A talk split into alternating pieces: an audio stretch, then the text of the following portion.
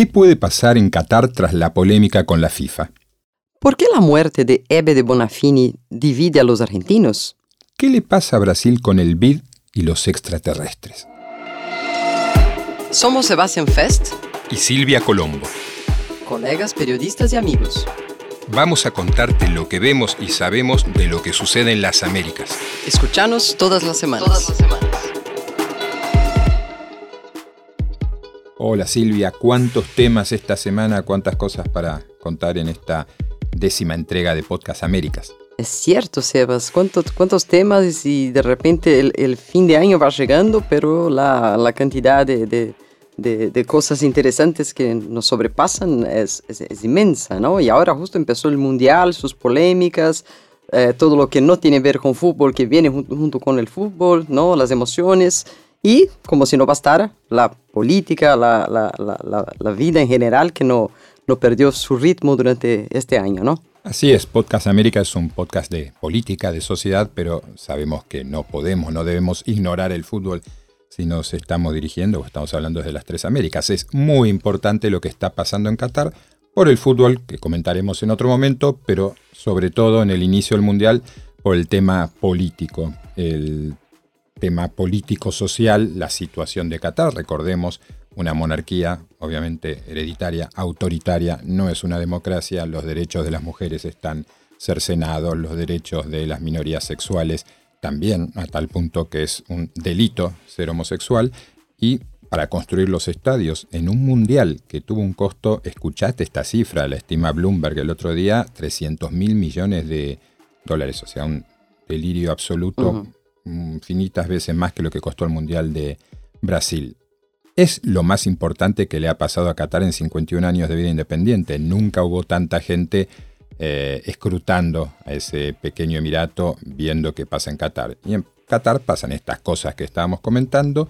Y antes del inicio del Mundial, el presidente de la FIFA, Gian Infantino, un suizo italiano muy vehemente, muy amante de la política, un hombre que expone, por ejemplo, en todas las cumbres del G20, desde que Mauricio Macri, expresidente argentino, presidente en ese momento, lo invitó a exponer el G20 de 2018 en Buenos Aires. En definitiva, una persona que el día que deje la secretaría, perdón, la presidencia de la FIFA, no le molestaría nada ser secretario general de las Naciones Unidas, por ejemplo. Tanta es su ambición. Y sabiendo que los medios iban a insistir, sobre todo los medios europeos y anglosajones, que son eh, especialistas en el tema y que lo siguen en detalle y van a insistir en todos los déficits y los problemas de Qatar, Infantino salió al ataque en la conferencia de prensa habitual previa al inicio del Mundial, le dedicó a los periodistas allí presentes y a los que lo siguieron a distancia un discurso de 45 minutos y dijo cosas que quedan en la historia. Eh, escuchándolo a Infantino, uno llegaba a la conclusión de que lo suyo supera incluso a la Santísima Trinidad. Escuchemos. Today I feel uh, Qatari. Today I feel Arab. Today I feel African.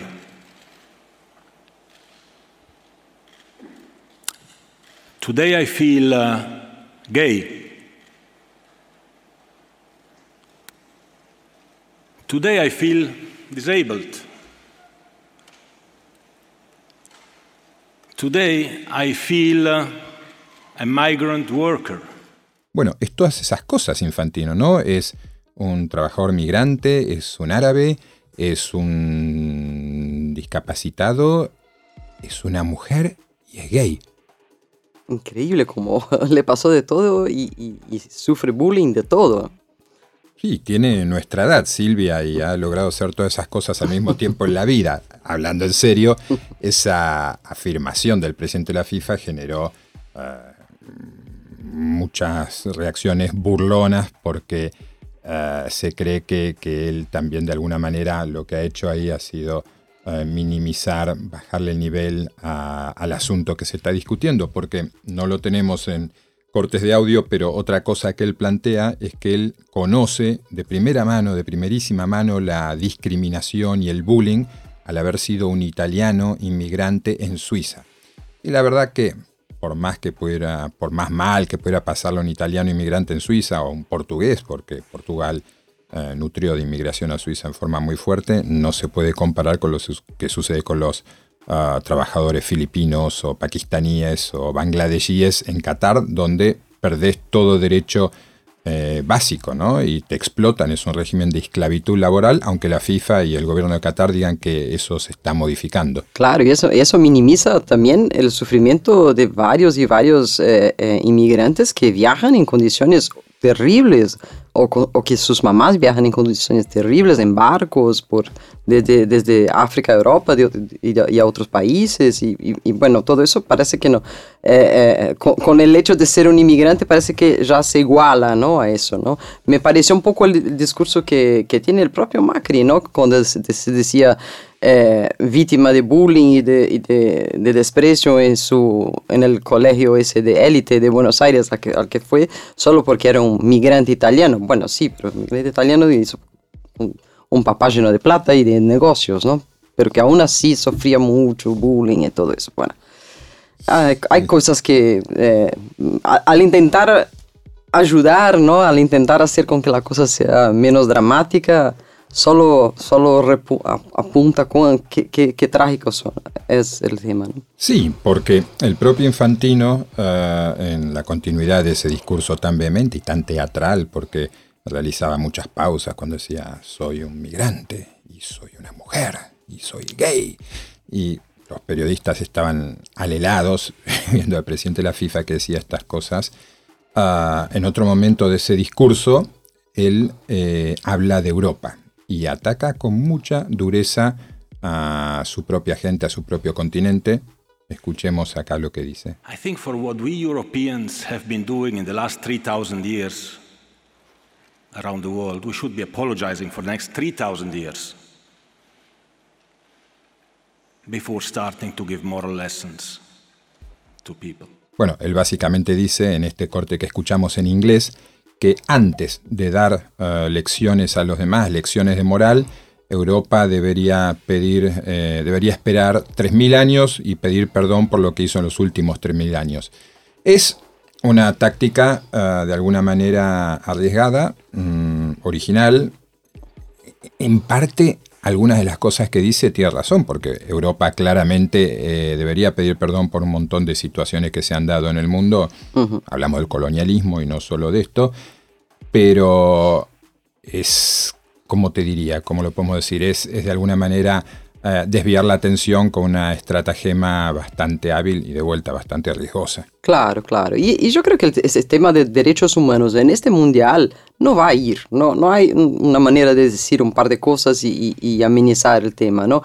Ya en, el principio tuvimos la reacción de la selección de Inglaterra, que ya hizo, una demostración ahí antirracista. No, ya hubo eh, eh, selecciones que, que eh, emblemas de derechos humanos.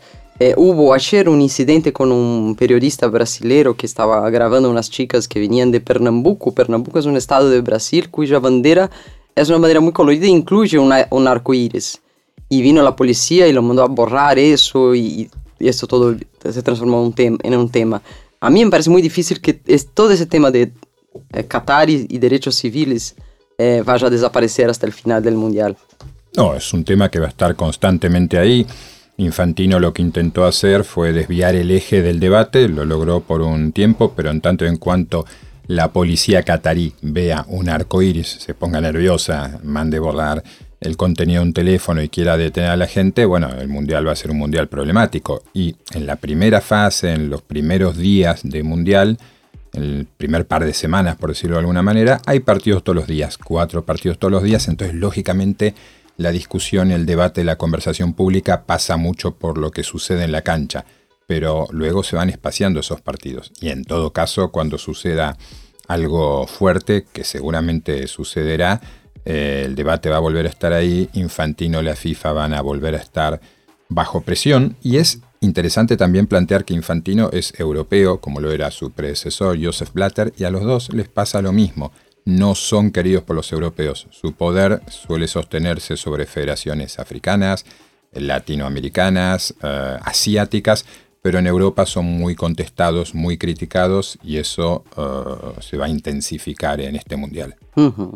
Bueno, y seguimos con el tema de derechos humanos, ¿no? que eh, en estos días andan eh, eh, bastante importantes y en la, en la agenda, sea en el Mundial de Fútbol y sea en tragedias como la que ocurrió en los últimos días con la muerte de Eve de Bonafini. ¿no? Parece casi imposible que alguien no conozca en las Américas a Eve de Bonafini, eh, tamaña es su presencia en la lucha por los derechos humanos en toda la región, pero sí empezó en la Argentina en los años 70 durante la dictadura acá, cuando ella y un grupo de otras madres de personas que fueron desaparecidas por la represión empezaron a encontrarse en la Plaza de Mayo para dar visibilidad a esta tragedia que estaba aconteciendo y que nadie tenía los números exactos, ¿no? ¿Cuántos habían desaparecido? ¿Dónde estaban? a dónde se los habían llevado. Y esas mujeres que enfrentaron policía, enfrentaron eh, eh, eh, la presión para no, no, estar ahí paradas en la Plaza de Mayo, empe empezaron entonces a caminar unidas, casi que abrazadas, con pañuelos blancos en la cabeza, con los nombres de sus hijos bordados, y de ahí a dar a esa causa una proyección internacional que sí tuvo consecuencias en cómo se resolvió después la situación, ¿no, Sebas? Sí, exactamente lo que sucedía en aquellos años, porque mientras ellas marchaban eh, seguía desapareciendo gente, ¿no? Eh, absurdo tan perverso de alguien que no está ni muerto ni detenido, sino que está desaparecido, como dijo en algún momento eh, Jorge Videla, el dictador en aquel entonces, simplemente no, no existe, es un desaparecido. Bueno, cuando las madres marchaban, la gente seguía siendo detenida, desaparecida, asesinada. Y la presencia de, digamos, estas mujeres que objetivamente eran muy débiles en comparación con lo que es una dictadura militar, con todo el aparato del Estado a su disposición, ellas marchando en la Plaza de Mayo exactamente frente al poder que está sentado en la Casa Rosada en la Argentina, eh, esa simetría, ese simbolismo del pañuelo blanco, contribuyó a darle al tema eh, de los desaparecidos en Argentina una proyección internacional que hasta entonces no había tenido. Ellas contribuyeron mucho a avanzar de alguna manera en la finalización del tema. Recordemos con la visita de la subsecretaria de Derechos Humanos del gobierno de Jimmy Carter, demócrata en aquel entonces, Patricia Derian, y que eso derivó luego en la visita de la Comisión Interamericana de los Derechos Humanos y el tema argentino pasó a estar en un primerísimo plano internacional. Sí, aparte, aparte eh, eh, la causa de ellas también eh, diseminó la preocupación por este tema en, distintas, en distintos ámbitos, ¿no? Ah, estaban las madres, estaban también las abuelas que buscaban los hijos de los hijos desaparecidos por medio de, una técnica de ADN que nunca se había usado para esta finalidad, ¿no? Entonces, cuando uno habla de las madres de la Plaza, de Mayo, de las abuelas de la Plaza de Mayo, por lo menos desde afuera, eh, eh, eh, sabe reconocer que no se trata simplemente de un grupo de mujeres que salió a protestar porque sus hijos no estaban, pero que a partir de esta dolorosa esa trágica situación, hicieron algo y que si ahora están al final de sus vidas, están muy viejitas, ya quizás no tengan la fuerza para seguir haciéndolo, lo que ellas construyeron sigue, ¿no? El banco de, de datos genéticos de las abuelas seguirá, es llevado por los nietos, por gente asociada, las líneas de las madres de Plaza de Mayo seguirán actuando también, ahí en, esta, en, este, en este medio yo no sé explicar bien porque sé que hay varias líneas de madres, ¿no? Incluso hubo un incidente justo el día de la muerte, ¿no? Sí, es cierto, eh, digamos, Eve de Bonafini, que murió a los 93 años, era una mujer de una presencia muy fuerte, de un carácter muy vehemente, por decirlo elegantemente, y eso llevó a, divisiones, a diferencias en la organización, y en 1986, recordemos, las madres son fundadas en 1977, ¿no? Esto es así. En 1986, ya en democracia, nueve años después, hay una decisión y surge eh, Madres de Plaza de Mayo, línea fundadora, que era más dialogante, más moderada, se quiere, más comprensiva hacia la política de derechos humanos que encarnaba en aquel entonces el presidente Raúl Alfonsín, al que Eve Bonafini siempre combatió. Y ah, esto se, prolongó en el tiempo y se llegó a una situación donde uh, Eve de Bonafini y el grupo que la rodeaba dentro de la organización de, la, de las Madres de Plaza de Mayo no querían oír hablar de esta organización que vos mencionaste, las Abuelas de Plaza de Mayo, presididas por Estela de Carlotto, ahí había un enfrentamiento eh, llamativo y muy fuerte, tan fuerte que cuando el presidente Alberto Fernández despidió a Eve de Bonafini en un tuit, una respuesta furibunda de la sección de prensa de las Madres de Plaza de Mayo, diciendo al presidente que Eve de Bonafini, por un lado, no había desaparecido, por su legado siempre permanece, y que cómo osaba mezclar organizaciones, mezclar a las madres y a las abuelas, uno desde afuera piensa, bueno, son organizaciones hermanas, complementarias, que buscan lo mismo, pero no, hay miserias políticas ahí también. exactamente, exactamente. Y, yo vi eso justo después de ver la declaración que Estela de, de, Carlotto dio el mismo domingo, después que supo la noticia. Y es que es cierto que políticamente y aún en términos de derechos humanos tenía muchas, pero muchas diferencias. Pero eh, Estela dio una declaración para Ebe sobre su muerte con lágrimas en los ojos y elogiando su lucha, diciendo, yo tuve diferencias con ella toda la vida, pero la, la, lucha es la misma, la admiro un montón, es una mujer, una madre que salió con, con uñas y dientes y luchó como tantas otras de nosotras luchamos, luchamos y fuimos amenazadas, ¿no? Hay un audio que explica esto en detalle, tengo entendido, ¿no? Sí, lo podemos escuchar ahora. Nuestros hijos amaban la libertad, nuestros hijos eran solidarios, nos enseñaron a amar al otro más que a uno mismo. Y eso para ellos era una realidad. Ellos amaban la libertad. Por eso lucharon para que nosotros hoy podamos habitar esta plaza. Recordémoslo, imitémoslo, amémoslo.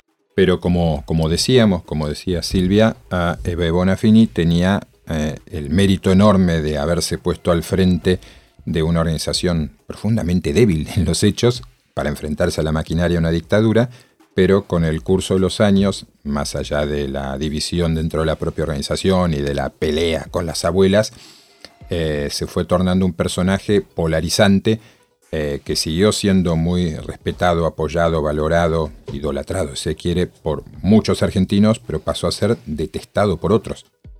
Sí, claro, porque en sus opiniones y su, manera de, hablar eh, un poco incorporaba algunas, algunas luchas y algunas... Eh, hacía, hacía como similitudes entre las luchas que podrían ser las de sus hijos con otras que pasaban en el mundo, ¿no? Por ejemplo, cuando cayeron, cuando hubo el atentado contra las torres, gemelas en Estados Unidos, eh, llegó a hacer una comparación de, bueno, es ahora, ahora eh, eh, hubo una derrota del imperio, mientras en su cabeza sus hijos y la desaparición de sus hijos eran culpa del imperio. Entonces en su cabeza medio que una cosa compensaba a la otra, ¿no? Y ahí no había manera de decirle, pero señor, ahí había gente de limpieza, había bomberos, no es que fue... Justo y aunque hubiera gente de dinero, ¿no? Exactamente. Que la había, ¿no? Y acá está el audio también el que dice precisamente eso. Y que ahí no murieron pobres, y que el Estado más terrorista es Estados Unidos, y que Bush es un criminal, y es el terrorista más grande que tiene el mundo. Y eso lo decimos y lo vamos a seguir repitiendo. En efecto, ella ah, tenía una visión muy extrema eh, de algunas cosas y se le critica también que fuera ardiente defensora de Hugo Chávez, que no terminó siendo precisamente un demócrata, gran defensora de, de Fidel Castro, un dictador, y también en España se la recuerda por haber acusado a España de ser un Estado terrorista y haberse acercado a ETA, que como sabemos mató casi 900 personas en España y en democracia. Ah, por lo tanto, sí, Eve Bonafini eh, murió simbolizando esa grieta, esa división que existe en Argentina sobre tantas cosas. No solo en Argentina, pero en este caso de Argentina hablamos. Sí, sí, sí. Es importante que quede de ella, aún más ahora que Argentina se acerca a su aniversario 40 de la democracia, por, su, por la parte de, de la lucha, ¿no? Por, la lucha, por lo que ella dejó en términos de, de, que hay que seguir buscando, ¿no? Un poco como vimos en la película que ya comentamos acá, Argentina 1985. Pero tampoco uno se puede olvidar de cómo, e, cómo era su personalidad y que y qué aspectos un, poco raros y cuestionables había en, su modo de ver el mundo, ¿no? Sí, la situación, por ejemplo, de aquel eh, proyecto o programa de construcción de viviendas para gente sin recursos que le había cedido el gobierno de Néstor Kirchner, que luego terminó un tremendo escándalo por malversación de fondos y era un programa más que compartía la administración con Sergio Joclender, que a los oyentes puede ser que no les diga nada, pero que en Argentina es un nombre muy conocido porque es básicamente una persona que estuvo en prisión muchísimos años por haber matado a sus padres junto con su hermano.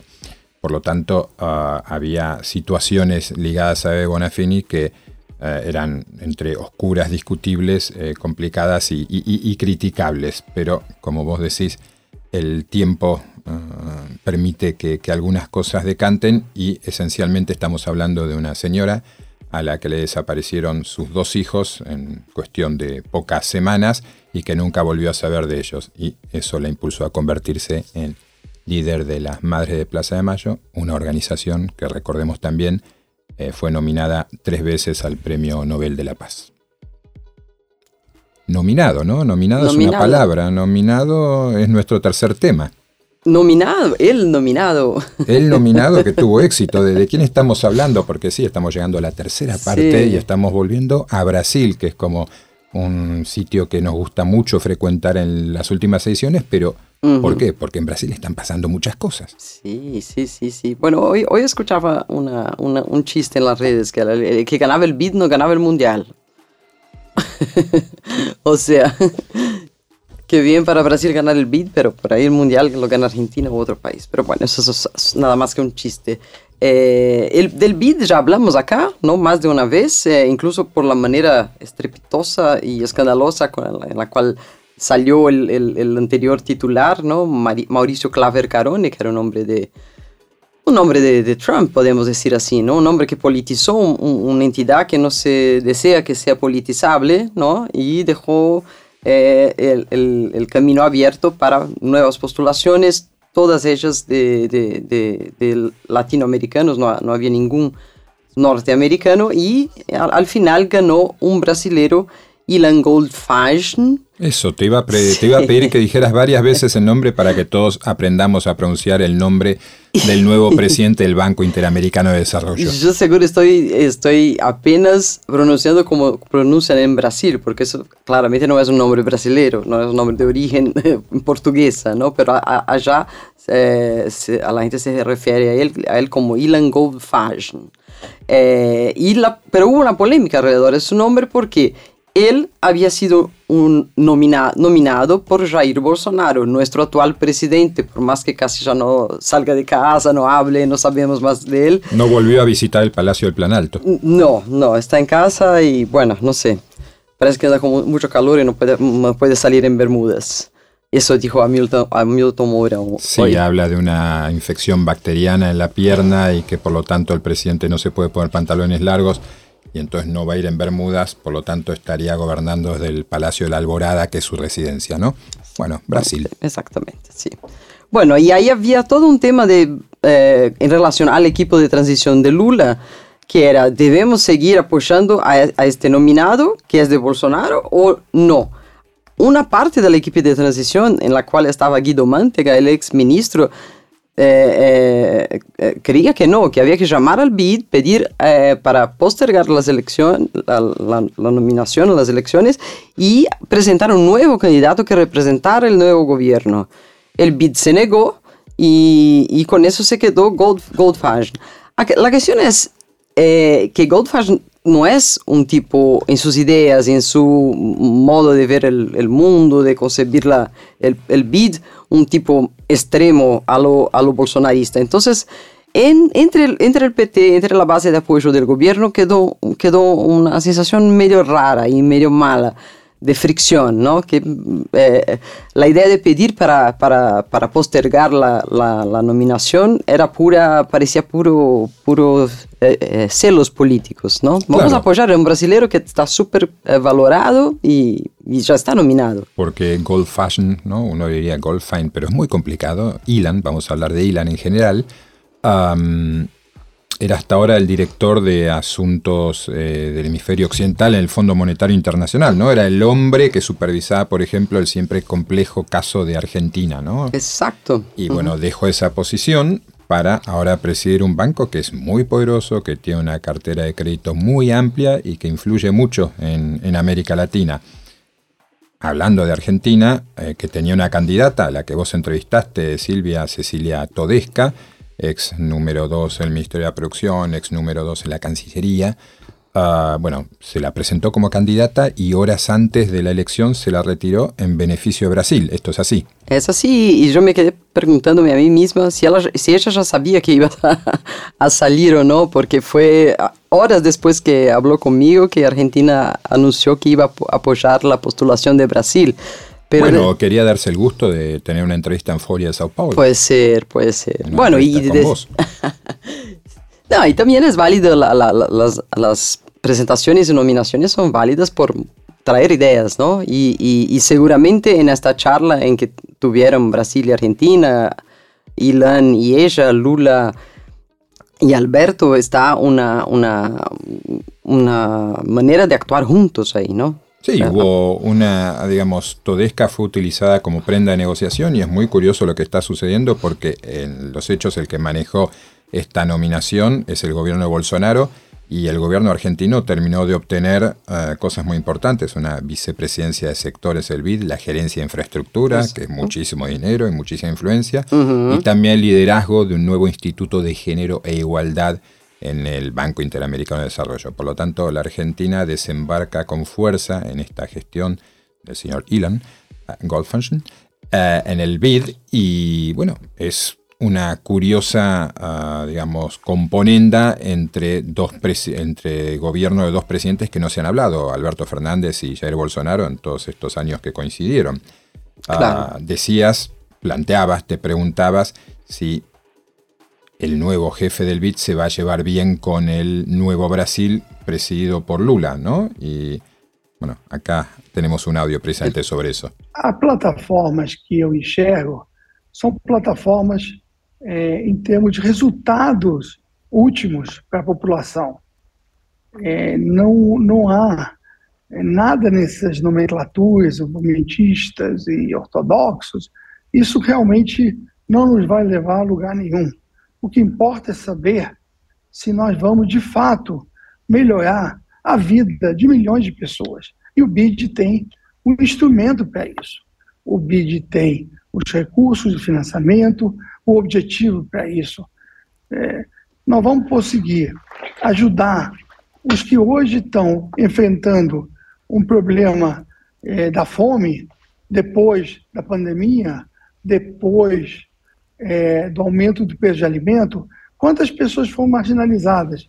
Vamos a ver, vamos a ver qué pasa, pero antes de irnos y antes de dejar eh, Brasil, te propongo alzar la vista al cielo y decirme si ves algún alien, algún extraterrestre, si alguien se está acercando al planeta y por fin vamos a tener aquello que los españoles llaman encuentros en la tercera fase, que en Argentina la película se llamaba Encuentros cercanos del tercer tipo y no sé cómo se llamó en Brasil. Contatos inmediatos de terceiro grau. Que belleza. bueno. Hay... la musiquita, ¿no? Exacto, e, ese audio vamos a necesitar ahora, dejamos espacio para que se escuche. Y tenemos a mucha gente, algunos seguramente vieron esa película en Brasil, bueno, mucha gente en un país de 215 millones de habitantes es una exageración, pero tenemos a un grupo de gente que con sus teléfonos celulares, sus teléfonos móviles, activados en la noche con la linterna puestos sobre la cabeza, está generando señales hacia el espacio en la esperanza aparente de que bajen los extraterrestres e intervengan en la política brasileña. Es decir, hemos hecho un salto cualitativo de aquel Fuerzas Armadas salven la nación, ahora sería no sé, antes era E.T. Phone Home, esto sería E.T. Salve a Brasil. Safe home, save my country.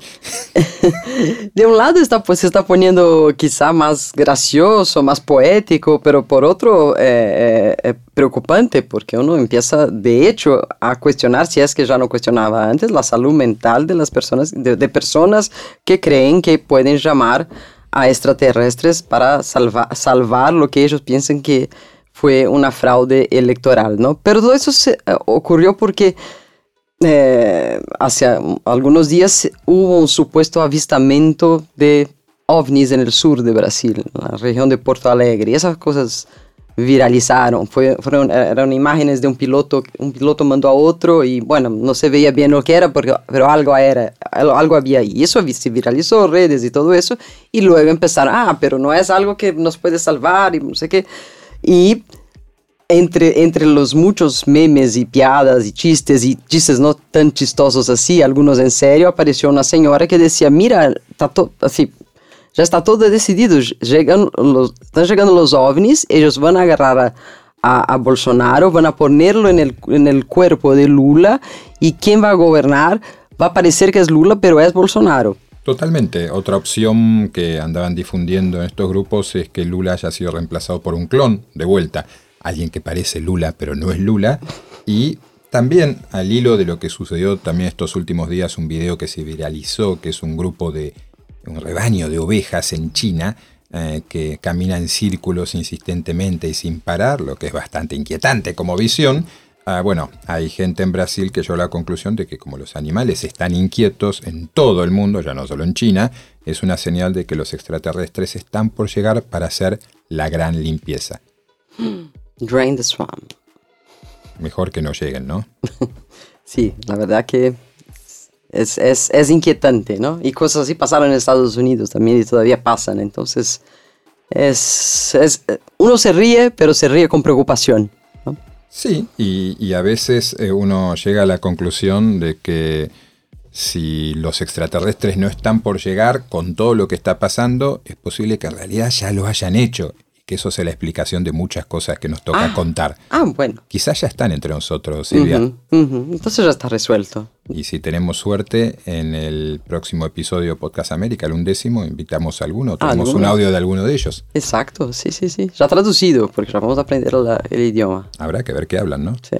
Quizás es más fácil que decir gold fashion. Seguro. Muy bien. Llegamos al final. Del podcast número 10 estamos en el décimo y también celebramos nuestra nueva imagen a los que nos escuchan y nos siguen. Cuando vayan al, al, podcast de esta semana verán que tenemos un nuevo logotipo, una nueva imagen, un nuevo concepto. Nos gusta mucho. Cualquier cosa, ustedes también nos pueden contar qué les parece. Exactamente, estamos cada vez más entusiasmados. Un placer Silvia y nos vemos, nos escuchamos en, en siete días. Esto fue Américas. Hasta la semana que viene.